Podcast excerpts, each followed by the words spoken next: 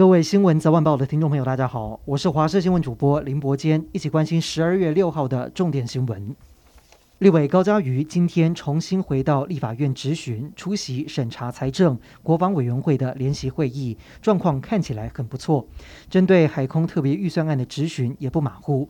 不过，当有现场媒体问到心里的伤好了吗？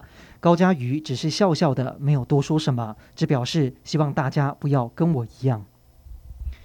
高嘉瑜委任律师李永玉今天已经将施暴证据送交到新北地检署，除了强调自白书是被威胁写的，必须称为胁迫书，还表示林炳书拍的施暴影片一共长达十九秒，目前也掌握到林炳书有散布其他被害人不雅影片的证据，希望检警能持续追查其他影片，并且呼吁相关单位修法，不要再出现更多的受害者。今天本土个案和死亡个案是加零，但是境外移入有十例，这包含九例的突破性感染。面对 Omicron 病毒出现，指挥中心不敢大意，针对明年元旦前四部会辖内列管二十四个场所的人员，必须强制接种两剂的疫苗才可以上班。目前全台湾疫苗第二剂的涵盖率是达到了六成。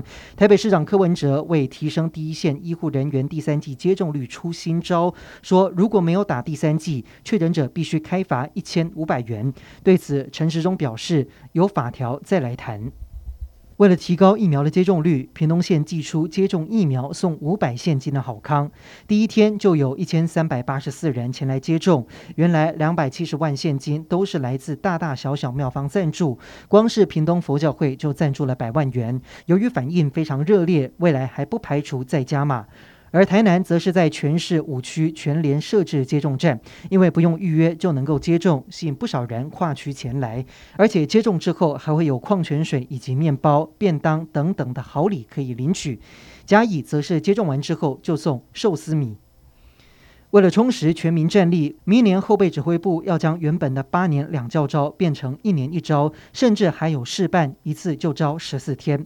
不过，国防部长邱国正表示，其实每年教招人数都差不多，没有要激起作战的情绪。另外，有退伍军人反映自己都退伍九年了，还是中奖。邱国正说，因为阶级不同，召训的方式也不同。立法院经济委员会今天进行台电预算报告，民进党立委苏治芬质询时表示，台中电厂是严家的提款机，只要进行工程，固定都会要给严家百分之十，还说连台电自己都知道，这是所谓的外部成本，要求台电要调查。经济部长王美花以及台电董事长都回应，第一次听到这种说法，表示会调查。但是人在台中的严宽恒则是立刻驳斥，说这是说故事的指控。没有证据，无从回应。